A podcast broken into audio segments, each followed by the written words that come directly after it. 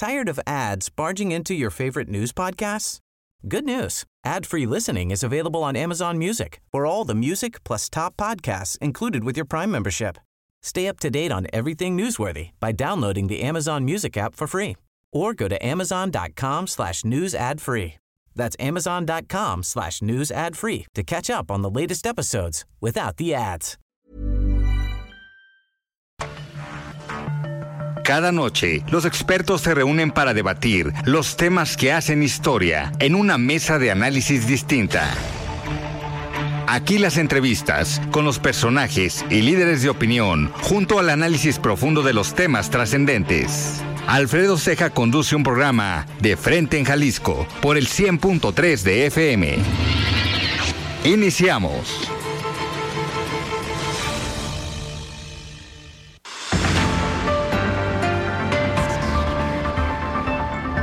Hola, ¿qué tal? Muy buenas noches. Bienvenidos a una emisión más de De Frente en Jalisco, aquí en Heraldo Radio Jalisco. Hoy miércoles 9 de noviembre quiero agradecer como todos los días en los controles técnicos a Antonio Luna, en la producción y redacción de este espacio a Ricardo Gómez y recordarles nuestro número de WhatsApp para que se comuniquen con nosotros el 3330 1779 66. El día de hoy vamos a tener aquí en entrevista en cabina al diputado local del Partido Revolucionario Institucional Julio Covarrubias.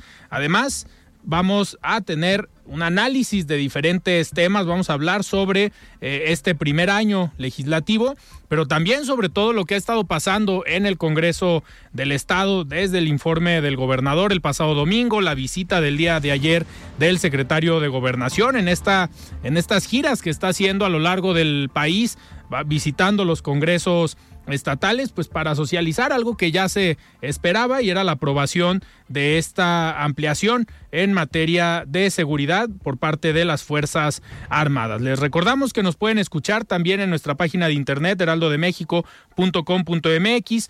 Ahí buscar el apartado radio y encontrarán la emisora de Heraldo Radio Guadalajara. También nos pueden escuchar a través de iHeartRadio en el 100.3 de FM.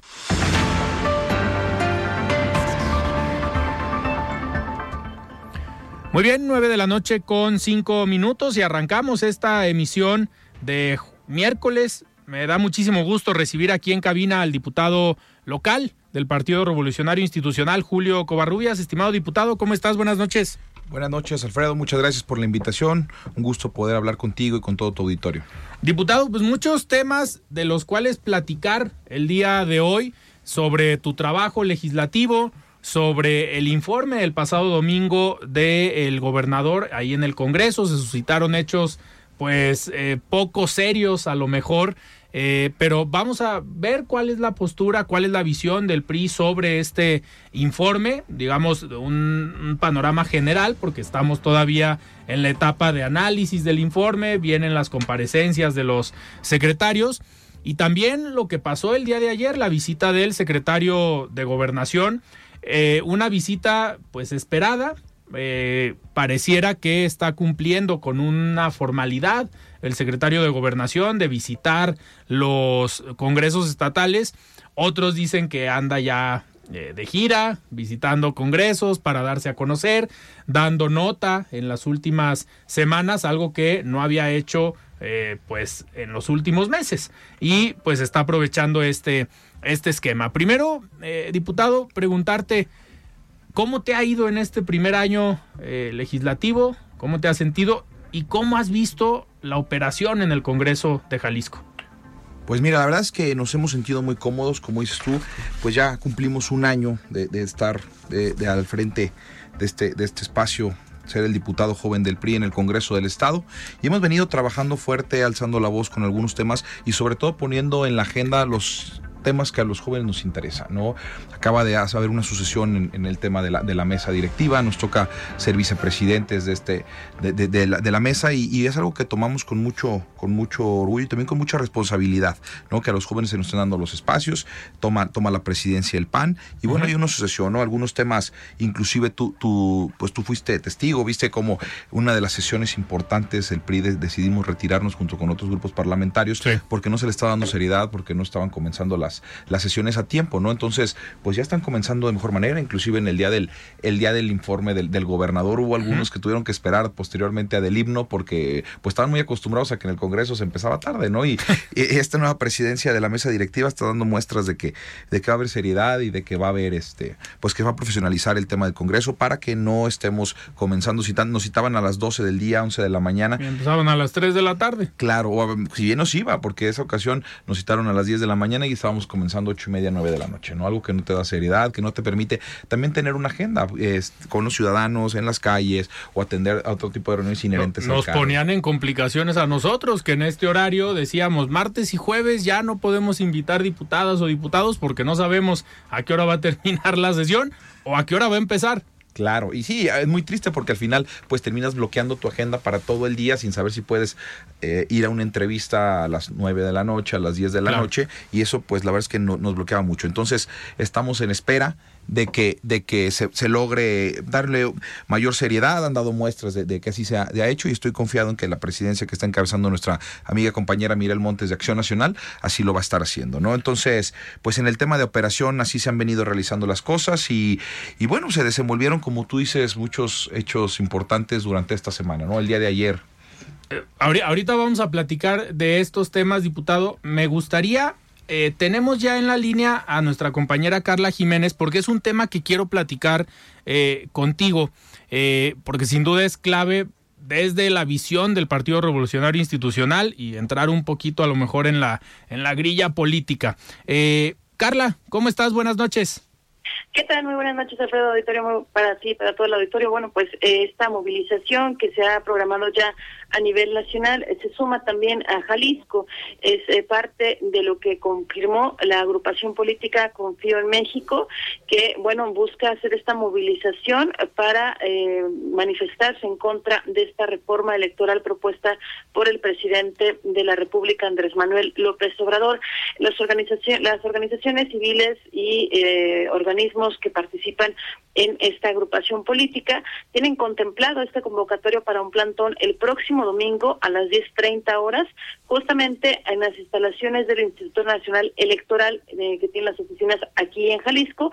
Esta buscan sea la defensa del organismo, una defensa social, y bueno, pues adelantan eh, esta petición, estará buscando llegar a los oídos de quienes tomen la decisión de esta reforma que pretende el presidente de la República. Escuchemos eh, lo que No podemos quedarnos callados, ni tampoco quedarnos inmanes, sin movimiento, sin actuar y sin que la actuación sea un llamado de atención hacia quienes van a aprobar o a rechazar una iniciativa legislativa que consideramos perniciosa.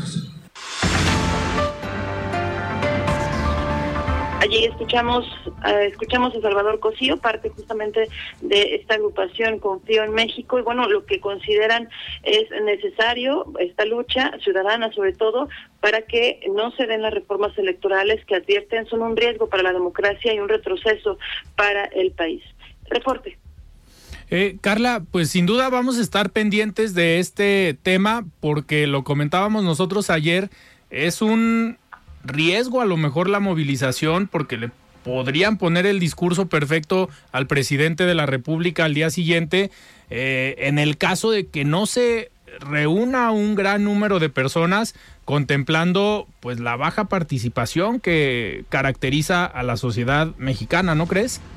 Sí, bueno, de hecho les cuestionamos respecto a cuántas personas podrían estar esperando, ya que son diferentes colectivos, estaban ahí presentes alrededor los, eh, representantes de 14 movilizaciones, organismos y asociaciones civiles, y bueno, pues no se atrevieron a, estimar un número, sin embargo aseguran que estará justamente sorprendido el presidente de la República con la respuesta aquí en Jalisco. Algunas otras personas también del Estado se van a movilizar a la moviliza a, a esta marcha a nivel eh, nacional en la Ciudad de México, pero bueno, aseguran que en el Estado se va a mostrar justamente esta fuerza que, que está en la defensa del INE.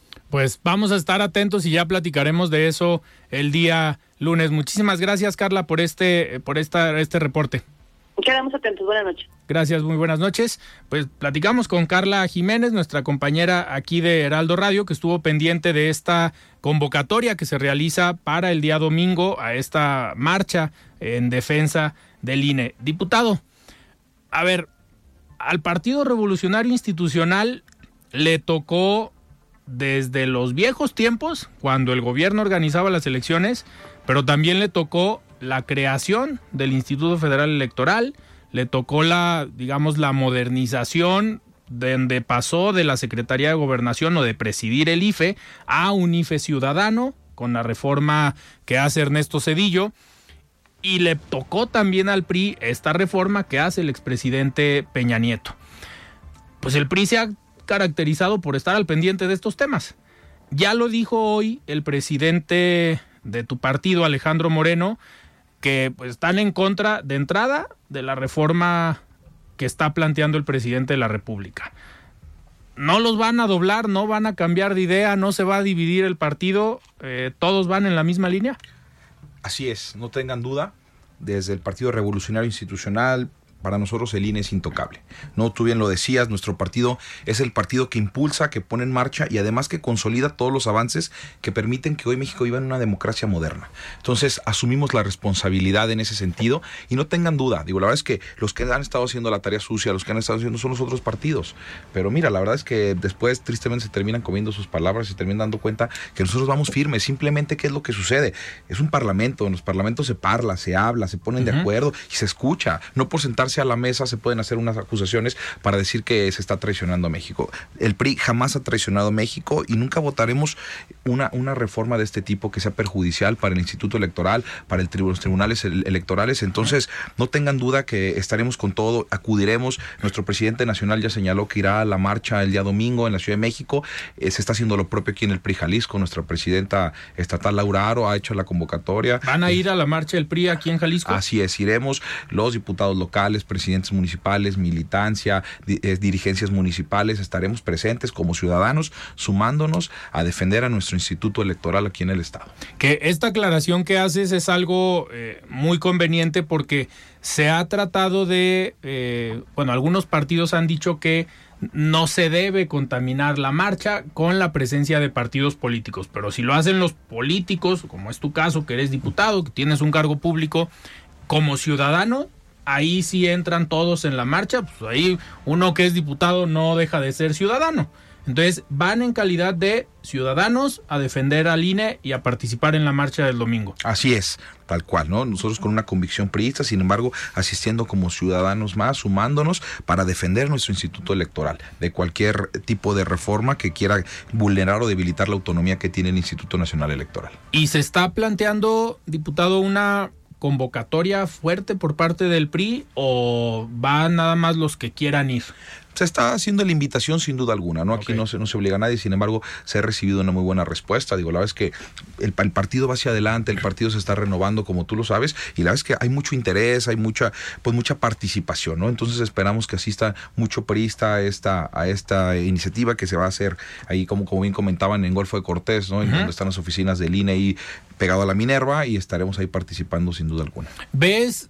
A ver, yo, yo lo comentaba eh, llevo varios días diciéndolo, que pues si no se logra una convocatoria importante, pues es el discurso perfecto para el presidente salir el lunes en la mañanera a decir, ya ven, la gente no está en contra de la reforma, no se juntó mucha gente en las diferentes manifestaciones o marchas en los diferentes estados del país. Pero ¿crees que el presidente le esté apostando a eso, a que no vaya la gente, a que reine, digamos, esta apatía en la sociedad mexicana y o crees que gane el pues, hasta cierto punto el enojo y el respaldo que hay hacia el INE por parte de la población. Pues yo estoy seguro y estoy confiado en que, entre en que la sociedad tapatía, la sociedad mexicana, sabe de la importancia que tiene el Instituto Nacional Electoral para garantizar la democracia en México. Entonces, pues yo, yo considero, claro que es un arma de doble filo, sin duda alguna, no, no tengo duda que eso puede salir contraproducente, sin embargo estoy confiado en que habrá una buena convocatoria, habrá una importante participación, porque así no lo han externado los empresarios, las universidades, la misma Iglesia Católica ya se pronunció en el tema, que era algo que no veíamos desde hace tiempo. Porque sin duda alguna en México está en riesgo instaurarse una dictadura, ¿no? Entonces creo que es un tema que debemos de salir a defender, que debemos de cuidar y que no debemos de ser apáticos, por el contrario, tenemos que ser participativos porque nos podemos arrepentir mucho tiempo si no lo hacemos. Eh, diputado, a ver, esperando que se logre una buena convocatoria, que el domingo vaya mucha gente en los diferentes estados que el lunes pues el presidente no le quede de otra más que decir, pues sí, se juntaron, fue mucha gente. Es momento de en el cuarto año de gobierno, en el digamos segundo año ya de esta legislatura a nivel federal, eh, es momento de plantear una reforma electoral. Bueno, pues sin duda alguna, la verdad es que nosotros no entendemos por completo las acciones o las propuestas del gobierno federal, ¿no? Esto va a volantazos y esto va a ideas que de repente salen de ocurrencias, ¿no? Lo hemos dicho una y otra vez, digo, quien le diseña los discursos y quien le pasa las fichas al presidente de la República alguien que hacía telenovelas, ¿no? Entonces todo esto se va basando en un cuento, se, en de hadas, se va basando en... Entonces realmente esto es ocurrencias, conforme van, van viniendo las ideas y conforme van creyendo que pueden tener mayor control sobre el, sobre el país, lo van haciendo, ¿no? Sin duda. Entonces esto es un tema preocupante. Creo que no podemos ser apáticos en esta ocasión porque pues no nomás es el futuro de nosotros, es el futuro de nuestros hijos, de nuestros nietos y, el futuro de nuestro país. Eh, diputado, para cambiar un poquito de, tema, eh, eh, fue muy controversial la postura del PRI cuando lanzan esta iniciativa para ampliar la presencia de las Fuerzas Armadas en materia de seguridad. Ayer vino el secretario de Gobernación al Congreso del Estado precisamente para socializar este tema y mucho se dijo que ahí se veía la pues alianza entre el PRI y Morena. Eh, ¿Consideras tú eh, que hubo una alianza en este tema entre el PRI y Morena? Por supuesto que no. Mira, yo te voy a decir una cosa. Comenzó todo el tema a partir de la reforma energética, donde contundentemente votamos en contra. ¿Y qué sucedió días, semanas antes de la votación? Se decía que el PRI se iba a doblar, se decía que el PRI no iba a ir, se decía que el PRI le estaba haciendo la chamba morena. ¿Qué es lo que pasa? Que nosotros somos responsables en la toma de decisiones. Nosotros, como legisladores, tanto los locales como los federales, no nos asumimos y, creo que sería un error de los diputados o de los políticos asumir que sabemos todo. Por el contrario, debemos de acercarnos con las personas que deben saber. Se convoca la iniciativa privada, se convoca a los expertos en energías renovables, se convoca a expertos en los temas en los cuales se deban de sacar las conclusiones, se deban de encontrar las coyunturas y una vez que ya se tengan todos los temas, tomar las decisiones, ¿no? Entonces, nosotros estuvimos este, celebrando algunos foros, algunos temas en todo el país, aquí en Jalisco se celebraron varios, entonces... Eso es lo que hace el PRI, ser responsable, tomar decisiones de gobierno. Nosotros no le hablamos al TikTok, no le hablamos al tema electoral. Nosotros somos responsables en el gobierno y al PRI siempre se le mide con una vara diferente. Al PRI siempre se le exige más y está bien, porque así debe de ser, pero sin embargo creo que deben de ser respetuosos y creo que los demás partidos no pueden estar agarrando botines de cualquier cosa para ser políticamente incorrectos e irresponsables con este tipo de temas, ¿no? Sin duda alguna, estoy, estoy convencido que, que, así como se votó el tema de, la de la reforma energética, así como se va a votar en el tema de la reforma electoral, también se hizo una propuesta responsable. ¿Qué es lo que sucede? Hay una, una diputada, una legisladora de Durango que hace una propuesta en la cual dice, a ver, ya se instauró lo del tema de la, de la guardia. Sin embargo, pues estamos viendo que tenemos los peores números en violencia en todo el país, ¿no? Y si podemos hablar rápidamente en lo que va de este sexenio, llevamos 134 mil muertos, homicidios. Eso equivale a la población total de un municipio como Tepatitlán en Jalisco. Ah, Entonces, nada más para exactamente, para dimensionarlo, ¿no? Entonces, eh, y, tristemente, en México ya no hablamos, antes hablábamos en las reuniones con los amigos de que se metieron a robar la casa de fulano, le robaron el coche a mi amigo. No, ahora hablamos de muerte, hablamos de masacres, hablamos de desapariciones, y esto es un tema terrible, ¿no? La verdad es que antes nos preocupaba el patrimonio, hoy nos preocupa no perder la vida, así de grave, así de terrible están las cosas en México, ¿no? Entonces, se, se, se, hace un tema en el cual se propone eh, que se militarice el mando de la Guardia Nacional y el PRI, por supuesto, que dijo que el camino no es militarizar las autoridades civiles, por el contrario. Sin embargo, si está la Guardia Nacional que no está preparada y estamos viendo que no son suficientes ni los policías estatales ni las policías municipales, a ver, hay municipios que no tienen ya no policías, no tienen presidentes municipales, ¿no? El caso de Gilotlán de los Dolares, por ejemplo. No hay condiciones todavía después de más de un año para convocar elecciones. Hay municipios, Santa María del Oro, que gobierna el PRI, eh, la presidencia municipal dijo, a ver, me acaban de renunciar todos mis policías, les dejo ahí un ratito el, changarro. ¿Y qué hacemos? ¿No? O sea, la verdad es que el ejército es la diferencia entre poder vivir en un estado de paz, o medianamente de paz, o no estarlo, ¿no? Mucha gente dice, bueno, pero es que no han solucionado los temas de raíz con el ejército, ¿por qué dejarlos más tiempo? Bueno, eso es como pedirle a los bomberos que en medio de un incendio se vayan a su casa simplemente porque no han logrado extinguirlo de manera total, ¿no? Entonces, pues sí, sabemos que no han logrado, pero si se van a su casa, pues esto se va a multiplicar por mil, ¿no? Entonces, tenemos que ser responsables, tenemos que, que salir de ese falso debate de la militarización. ¿no? Quien habla de militarización engaña a la sociedad, engaña a sí mismo y lo utiliza como un botín, como un dardo hacia nosotros como partido. ¿no? Sin embargo, nosotros siempre seremos responsables y lo que, y lo que ha caracterizado al partido han sido los buenos gobiernos, han sido ser responsables en las decisiones que se toman y asumirlas, ¿no? Creo que ese es un tema en el cual desde la formación, desde los valores de nuestro partido, pues nos van inculcando el, tema de, que el, gobernar también desgasta y no hay que sacarle eso, no hay que echarle la culpa siempre a los demás o echarle la culpa al pasado, exacto. Hoy está de moda echarnos la culpa.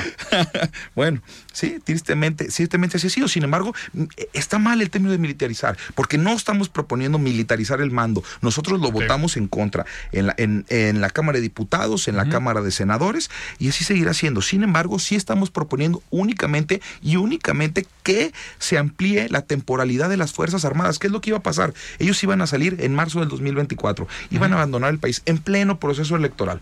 Un proceso electoral que nos define si se instaura definitivamente una dictadura en México, así de grave, o si logramos como oposición cambiar las cosas en México. Entonces, esa no, va a ser una situación, no iba a ser un momento ideal para definir o no, cuando ya se estaba el pleno proceso, ¿no? Entonces, creo que es, una decisión responsable, no ha sido la decisión más popular, sin duda alguna, sin embargo, asumimos eso, ¿no? Y, pedimos a los demás que dejen de estar haciendo y mal informando a la sociedad, tomándolo como botín, porque sin duda alguna, así como lo están haciendo ahorita, diciendo que el PRI se va, le va a hacer la chamba, nosotros no le hacemos la chamba a nadie, nuestro único compromiso es con México y así será, ¿no? De igual vez que en la mañana yo veía, inclusive cuando venía de camino para acá, estaba viendo algunos eh, publicaciones de, legisladores federales de Movimiento Ciudadano que ponen o, insinúan que el PRI, nosotros no nos vamos a doblar como no lo hemos hecho.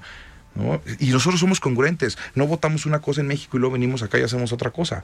¿no? Claro, ya, ya sé de qué tema estás hablando. Ahorita regresando de corte vamos a platicar también de eso. Estamos platicando con el diputado local del PRI, Julio Covarrubias. Son las 9 de la noche con 25 minutos. Vamos a un corte y regresamos.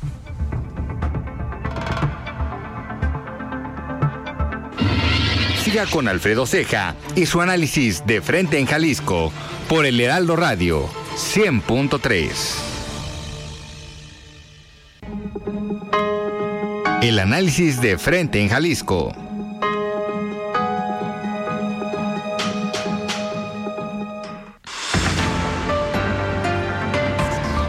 Muy bien, 9 de la noche con 28 minutos. Estamos de regreso en De Frente en Jalisco, platicando con el diputado local del PRI, Julio Covarrubias.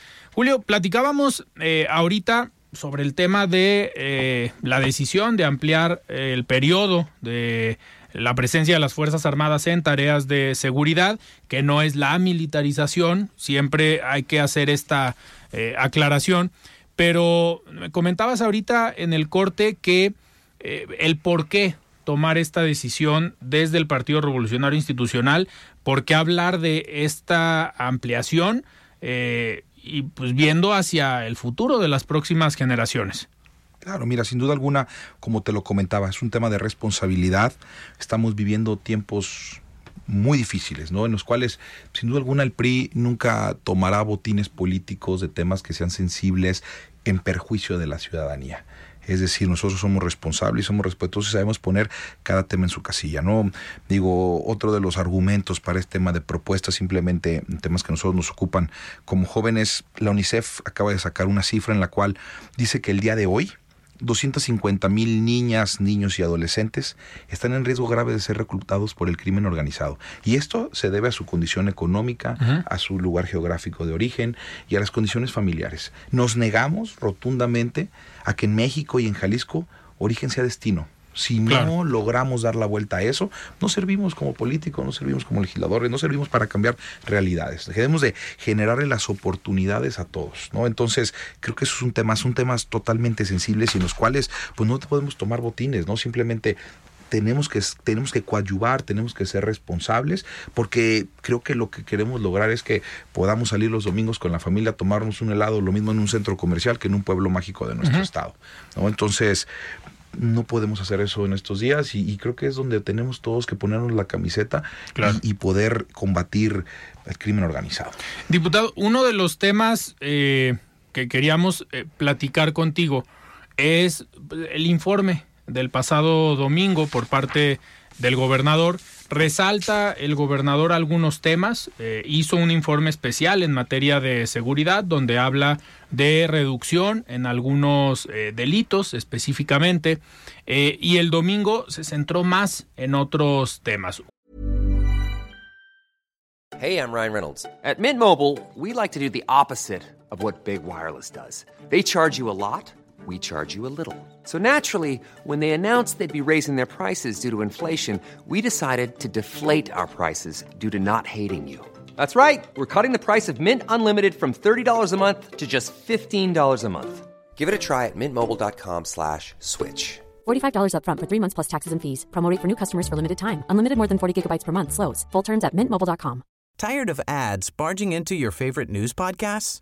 Good news. Ad-free listening is available on Amazon Music for all the music plus top podcasts included with your Prime membership. Stay up to date on everything newsworthy by downloading the Amazon Music app for free or go to amazon.com slash news ad free. That's amazon.com slash news ad free to catch up on the latest episodes without the ads. Uno de los proyectos que se ha visto en esta administración es el tema de la movilidad, es el tema del transporte público, eh, que ha sido como una eh, política que ha caracterizado este gobierno. Y recientemente en el Congreso del Estado aprobaron esta ley de movilidad, eh, que es algo que desde administraciones pasadas también han venido trabajando. En el caso de, del PRI, ¿cómo ven igual nos podemos ir por temas, empezamos por el tema de movilidad.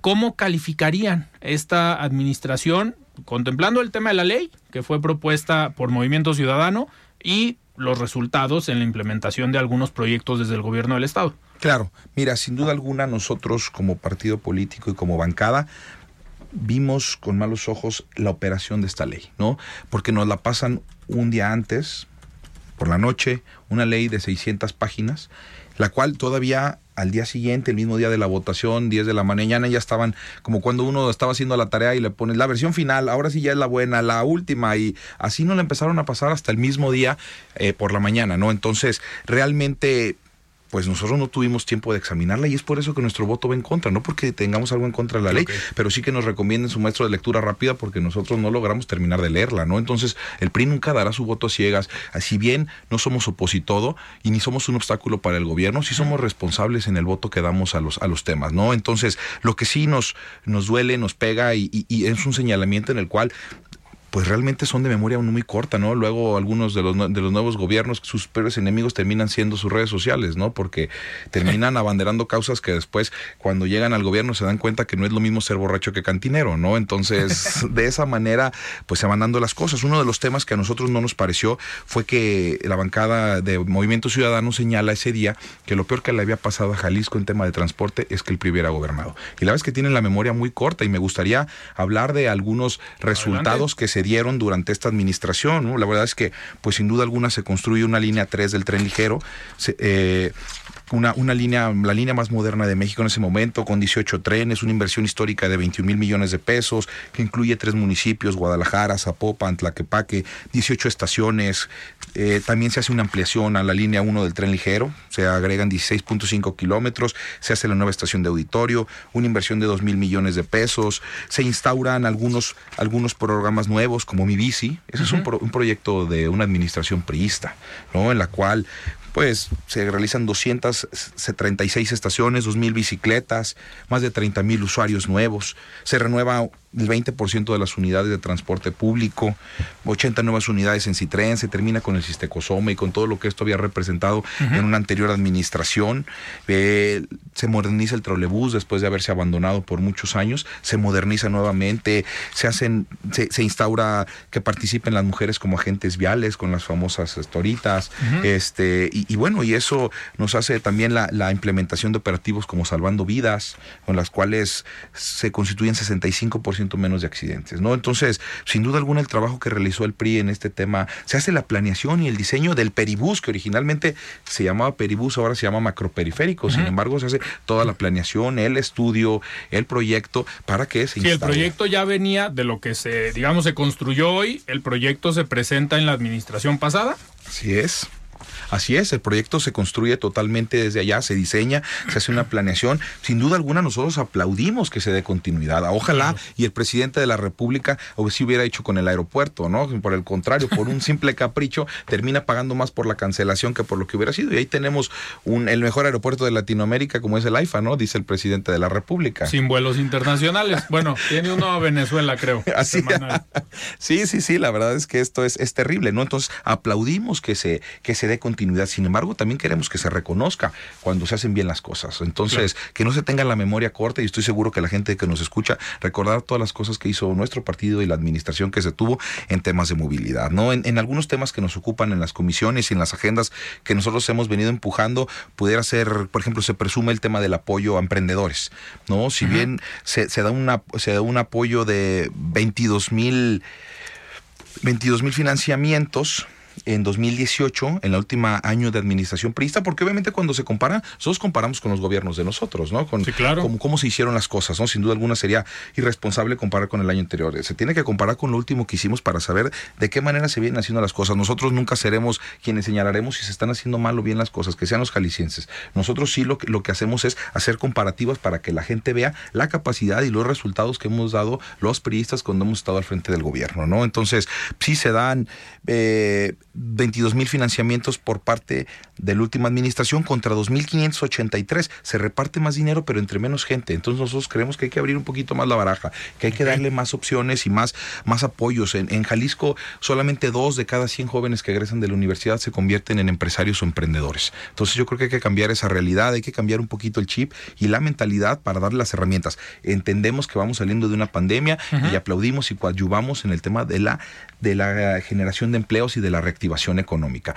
Sabemos que se están generando mayor cantidad de empleos, sin embargo también es una realidad que se está incentivando más el empleo informal y también que cada vez son empleos menormente remunerados. Si va subiendo la cantidad de empleos, sí, pero va, va cayendo la cantidad de ingreso o, va creciendo la gente que, que, no logra ganar ni siquiera dos salarios mínimos. Y hoy con la inflación es una afectación mayor. Digo, ya lo decíamos en el resumen, en cuanto está el kilo de huevo, 48, 49 pesos, que al final pues cuesta mucho ahora eh, comprar por lo menos los productos de la canasta básica.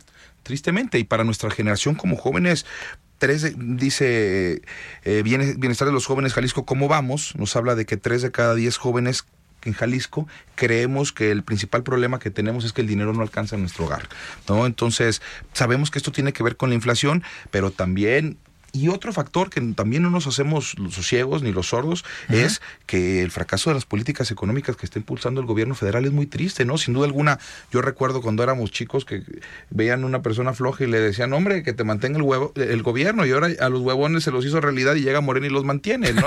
a costillas de los empresarios, a costillas de las personas que sí pagamos nuestros impuestos, ¿no? Entonces, creo que el reto no es, no es, no es pequeño, sin embargo, creo que hay muchos puntos en los cuales podemos ir. Diputado, uno de los de los temas que eh, traes tú en agenda por la comisión eh, en la que participas, que es desarrollo económico.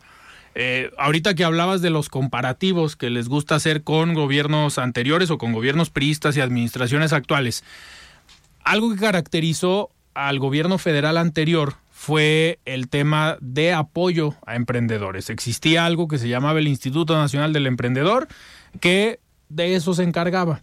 Llega esta administración y con el discurso que eh, ha caracterizado para eliminar cosas como el aeropuerto, como el INADEM, como ProTurismo, como un montón de, eh, de herramientas y prácticas, deciden eliminar el Instituto Nacional del Emprendedor diciendo que había corrupción.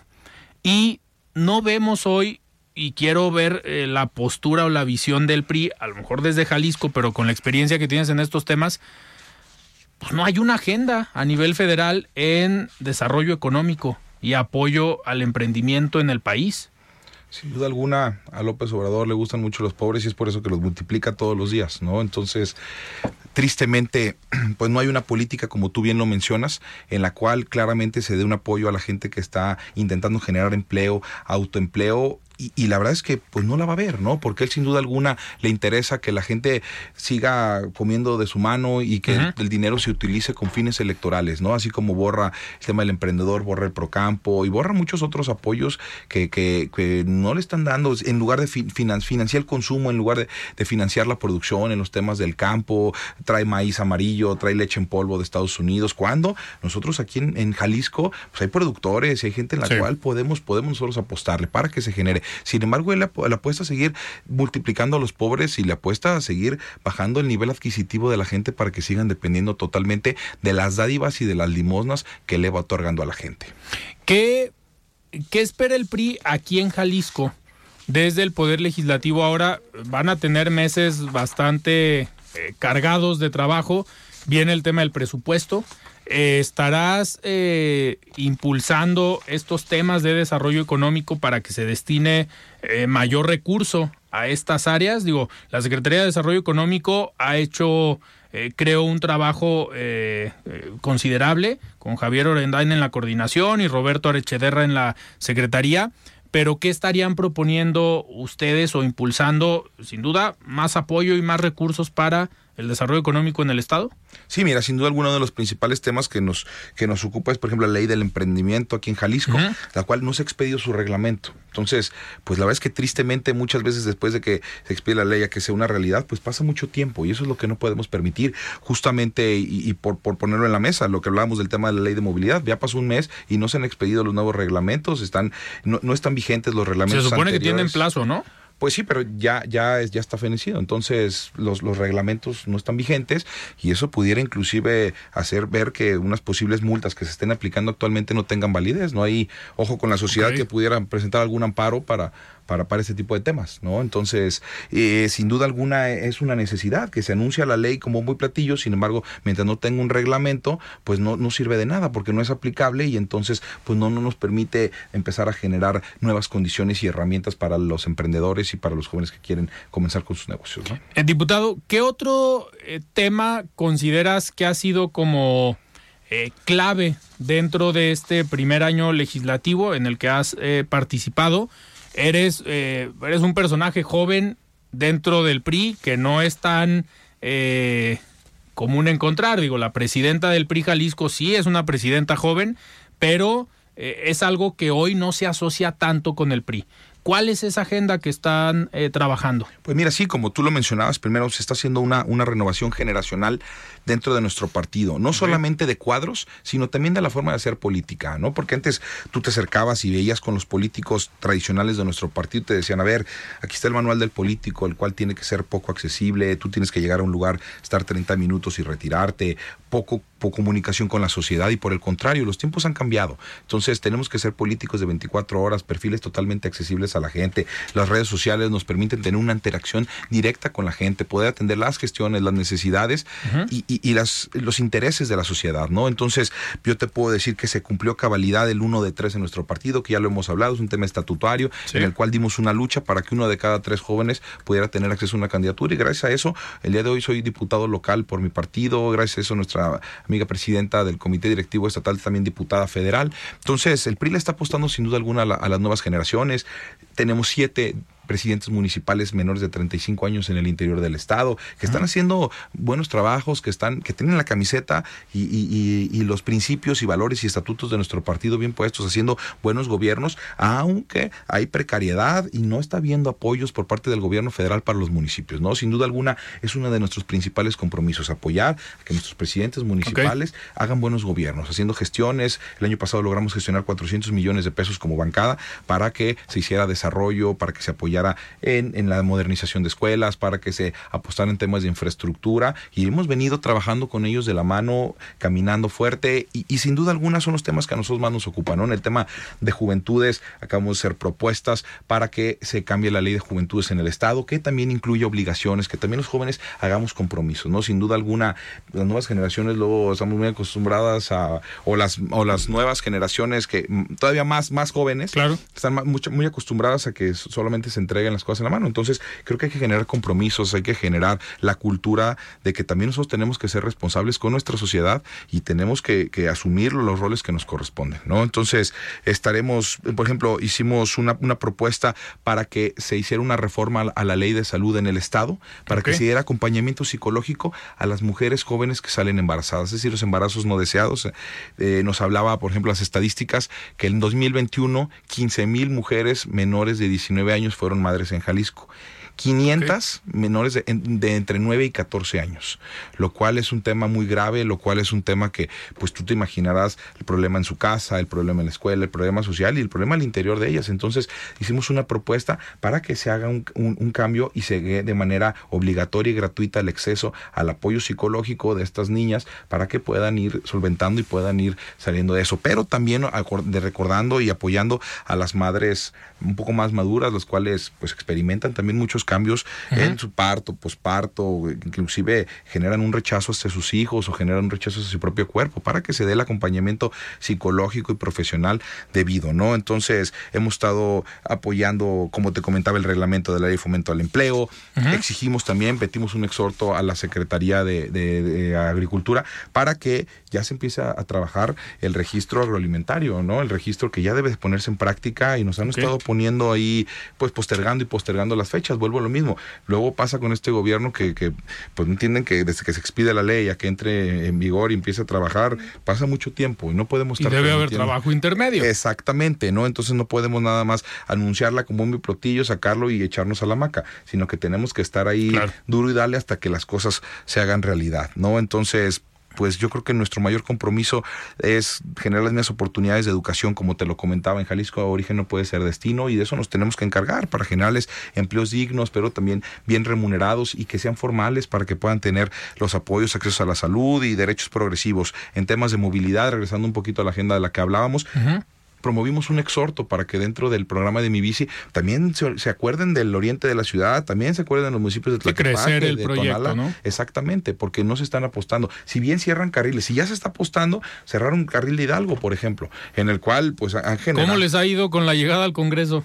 Pues yo creo que se ha multiplicado por dos el, el tiempo en el cual nosotros hacemos. Sin embargo, nosotros estamos, estamos dispuestos siempre y cuando se apueste de una manera real, ¿no? Porque si nada más se van a poner a cerrar calles, pero no van a hacer estaciones de bici y no van a generar las condiciones, pues así nunca vamos a avanzar, ¿no? Entonces propusimos que hiciera una, una mesa en la cual participáramos para que se hiciera un estudio real de todo, de todo esto y eso nos permitiera que se llevara también las estaciones de mi bici y los carriles hacia el oriente de la ciudad y hacia otros municipios, ¿no? Entonces, que, también metimos un exhorto al gobierno federal para que el Registro Nacional de Cáncer ya esté trabajando de manera permanente, porque por más que sea presupuestado y cada año se le destina dinero, pues no está trabajando y cuando no se tengan los datos de cuántas personas están enfermas de este tipo de, de, de qué tipo de cáncer, de cuál es, cuáles son los tratamientos debidos, pues no vamos a poder hacer una correcta presupuestación ni en el tema federal ni en el tema local, ¿no? Entonces, pues eso es lo que hemos venido prácticamente trabajando a grandes rasgos. Diputado, uno de los, a ver, ahorita que hablábamos de la juventud y de estas ideas a lo mejor distintas que puede traer un político joven, eh, pues hoy vivimos en un mundo globalizado y hoy tenemos que eh, voltear a ver otros países, voltear a ver otras regiones para eh, reconocer y adoptar eh, proyectos que sean viables, adaptarlos a nuestro contexto y pues traer. En política se llama política comparada. Y en el trabajo legislativo es algo que no se hace eh, frecuentemente. Te lo digo por qué, porque hace ya algunos años, eh, en un proyecto desde el ITESO, eh, cuando yo era estudiante, nos tocó proponer una dirección de relaciones internacionales para el Congreso del Estado con la intención de que hubiera un área específica profesional que se encargara de analizar legislaciones en otros países para adaptarlas a nuestro estado. Y vimos en tus redes sociales que hace poco estuviste en España. Seguramente fuiste a ver qué te encontrabas por allá, a ver qué legislaciones había y a ver qué podías traerte a Jalisco. ¿Cómo te fue? Por este supuesto. Mira, la verdad es que pues muy, muy agradecido con la oportunidad que, que se tuvo de poder asistir. Es un foro mundial de jóvenes que organiza la Corona Española en el cual se auspicia en un palacio que tiene el rey en, la ciudad de Santander, en, Cantabria, en España, y lo llevan hacia allá porque el Banco Santander también es uno de los principales que, que auspicia. Entonces nos invitan, nos invitan para allá y, pues muy agradecidos con esta oportunidad, ¿no? Este, nos, nos tuvimos con, diputados eh, de Ecuador, estuvimos con diputados del Congo, estuvimos con diputados de Francia, de España, de Alemania, y en el cual pues hay, hay temas muy importantes, ¿no? Por ejemplo, tuvimos una reunión con diputados de Andalucía, que generaron una nueva ley que se llama la ley Startup, en la cual generan las condiciones hacia el gobierno para que los jóvenes tengan acceso mucho más sencillo, mucho más cercano a, los créditos, a los financiamientos, a condiciones, que tengan mayores incentivos fiscales y que puedan, pues de cierta manera, ser, más accesibles. También hablamos de los temas de gobiernos de coalición. Hay, hay, países como, como Uruguay que las coaliciones no es algo nuevo, ¿no? se, se alían hasta 72 partidos políticos para poder generar eh, competencia dentro, de, dentro de, las ciudades.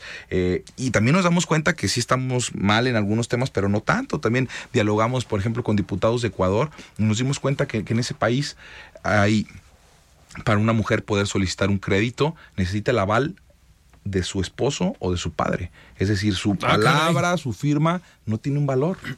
Entonces es muy triste, ¿no? Es muy triste y nos damos cuenta que también hemos avanzado en temas de igualdad, que hemos avanzado en, en, temas de hacia las mujeres, que se ha trabajado en el tema de igualdad sustantiva y que, y que, bueno, si bien hay muchas cosas por hacer todavía, pues también nos damos cuenta que hemos avanzado, ¿no? Entonces, sin duda alguna tuvimos la oportunidad de, hacer un pequeño diálogo con, con, el rey Felipe, con la presidenta del Parlamento Europeo, Roberta Mesola, y, pues es un tema, nosotros hemos, siempre hemos venido haciendo política nacional y, hemos intentado no despegar de, esos temas y, pues se nos da la oportunidad de ir a representar a México y pues de manera muy orgullosa estuvimos por ahí haciendo algunas, algunos comentarios, algunas reflexiones y como dices tú, para mí en lo personal, la política comparada me parece que es una de las fuentes más importantes, ¿no? En las cuales podemos ver también prueba-error y que nos permita hacer propuestas inteligentes y ver qué ya funcionó, qué no funcionó, por qué no funcionó y sobre eso poder hacer intercambios inteligentes. Diputado, ahorita eh, hablaste de los gobiernos de coalición.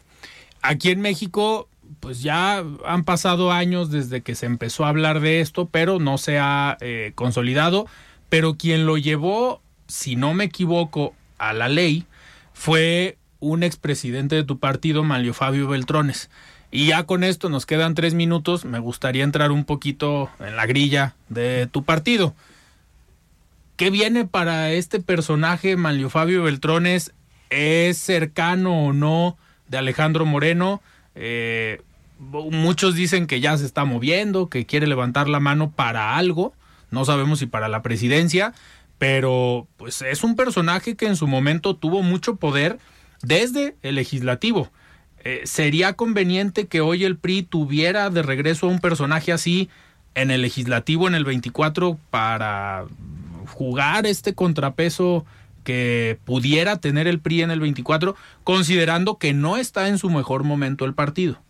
Mira, sin duda alguna perfiles como el de Manlio Fabio y muchos otros, pues son perfiles importantes, ¿no? Acaba de, de organizar hace alrededor de un mes los diálogos por México, el presidente nacional de nuestro partido, en la cual participaron. Estuvieron todos. La, plana mayor, ¿no? O, perfiles sumamente importantes, los gobernadores actuales que tenemos, el gobernador de Coahuila, Miguel Riquelme, el gobernador de Oaxaca, Alejandro Murat, el gobernador de, de Durango, Esteban Villegas. Entonces, son perfiles, la, senadora Beatriz Paredes, Enrique de la Madrid, sin duda alguna, pues son perfiles probados, son perfiles que han destacado tanto en, puestos de elección popular como como funcionarios de primer nivel de nuestro país dando resultados importantes. Vuelvo a lo mismo, el PRI se ha caracterizado por siempre hacer buenos gobiernos. Entonces, sin duda alguna es importante y ojalá y tuviéramos otros 10 malios que quisieran levantar la mano y que estuvieran recorriendo el país y que estuvieran viendo. Entonces, nosotros vemos con mucha alegría que, que, se estén haciendo propuestas inteligentes de gobierno, que se estén planteando soluciones que sean reales y que sean objetivas para los grandes problemas problemas que están aquejando a nuestro país, ¿no? Entonces, sin duda alguna, vemos con muy buenos ojos que todos ellos estén levantando la mano y, que, que, veamos un PRI activo, que, que, veamos un PRI vivo. Sin duda alguna, pues muchos dicen que, el PRI está en la caída, pero somos, puedes decir, el partido político que más municipios gobierna en todo el país, ¿no? Entonces, creo que alguna serie de circunstancias en las gobernaturas con temas de traiciones, embajadas, consulados, pues no han permitido que el PRI se desarrolle. Sin embargo, pues en esta elección logramos tener casi el doble de legisladores federales y no tengas duda que seguiremos creciendo y que somos un partido aliancista y que conseguimos construyendo los gobiernos de coalición. Es un tema de mucho interés aquí en Jalisco, que estamos trabajando y que estamos viendo con nuestros aliados de Acción Nacional, de la Revolución Democrática y que, y que no tengan duda que seguiremos por esa misma tesitura generando las mejores condiciones y propuestas para la sociedad. Que el que anda preocupado ahorita parece es el exgobernador de Hidalgo, que había entregado, dicen, el Estado y pues ya lo andan investigando y no le han ofrecido embajada y ya levantó la mano para a la dirigencia del PRI el próximo año. Pues eso es, eso es terrible, ¿no? Porque sin duda alguna van, negocian, entregan los gobiernos y eso se refleja muy fácil. ¿Cómo es posible que se ganen los distritos federales y que al sumar los votos no nos dé la misma cuenta para, los, para las gobernaturas, ¿no? Y sin duda alguna tú ves cómo las estructuras del partido van a ser. Sin embargo, pues es muy triste que se priorice. Pero al final yo no, yo no veo un mal partido, veo malos priistas, ¿no? Que tienen credencial de elector, nombre y apellido y esos son los que no queremos, es la nueva generación. Y están en España. no me refiero a Peña, me refiero a los exgobernadores que nos mandaron para allá. Sí, claro, y expulsados del partido, ¿no? Sin duda alguna por temas vergonzosos, los cuales pues priorizaron sus temas y luego tienen que estar entregando diputados, tienen que, tienen que seguir dando dádivas al, al gobierno porque no saben hacer bien las cosas cuando gobiernan y porque no se fajan y cumplen con su partido cuando deben de hacerlo. Diputado, muchísimas gracias por estar aquí en De Frente en Jalisco. No, hombre, gracias a ti, la verdad es que muy contento eh, de poder haber aquí dialogado contigo, con todo tu auditorio y estamos ahí siempre a la orden y, para todos los jaliscienses. vamos a estarte molestando a finales de año para ver qué viene en el PRI y en la Diputación para el 2023, año preelectoral. Sin duda, Lucía, aquí estaremos muy agradecidos y, y nuevamente. Muy bien, yo me despido, yo soy Alfredo Ceja, platicamos el día de hoy con el diputado local del Partido Revolucionario Institucional, Julio Covarrubias. Nos escuchamos el día de mañana. Muy buenas noches. Alfredo Ceja los espera de lunes a viernes a las 9 de la noche para que junto con los expertos y líderes de opinión analicen la noticia y a sus protagonistas. Esto fue De Frente en Jalisco, otra exclusiva de El Heraldo Radio. Tired of ads barging into your favorite news podcasts? Good news. Ad-free listening is available on Amazon Music. For all the music plus top podcasts included with your Prime membership. Stay up to date on everything newsworthy by downloading the Amazon Music app for free or go to amazon.com slash news ad free. That's amazon.com slash news ad free to catch up on the latest episodes without the ads.